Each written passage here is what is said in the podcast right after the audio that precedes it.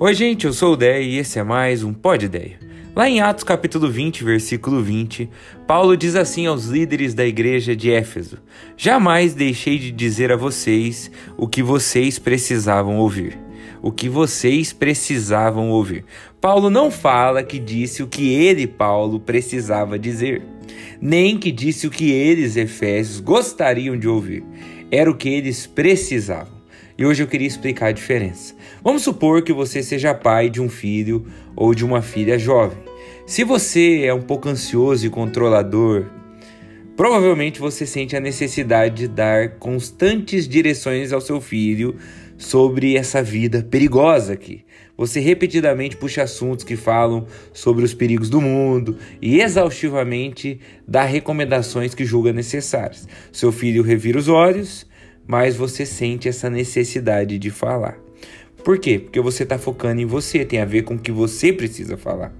Talvez o que o seu filho precisava ou sua filha precisava é ouvir que você está confiando nele ou nela e o ama ou a ama independente dos seus vacilos.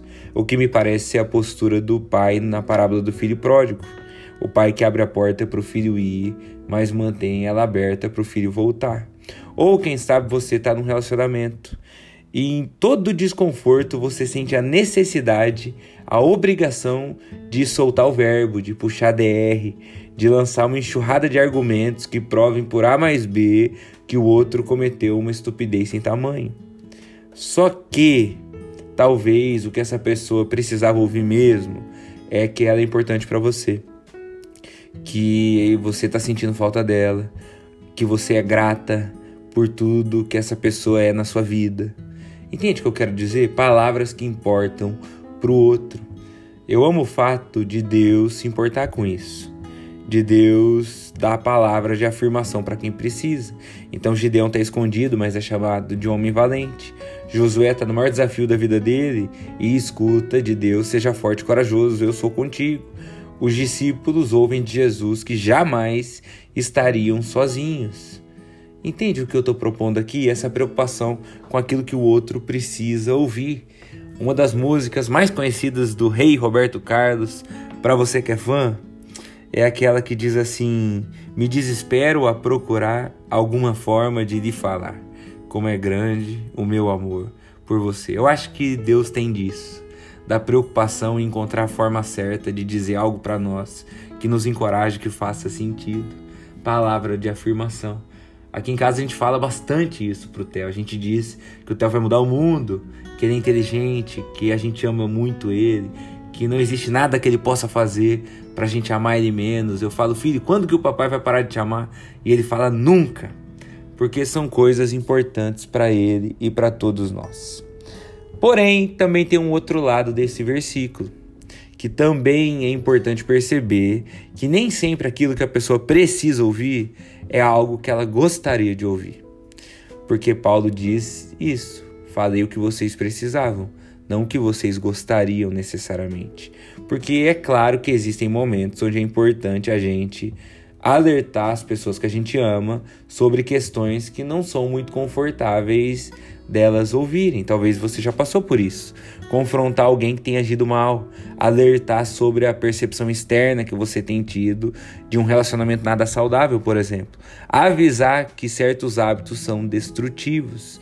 Isso também foi papel de pessoas importantes na Bíblia, como os profetas, por exemplo.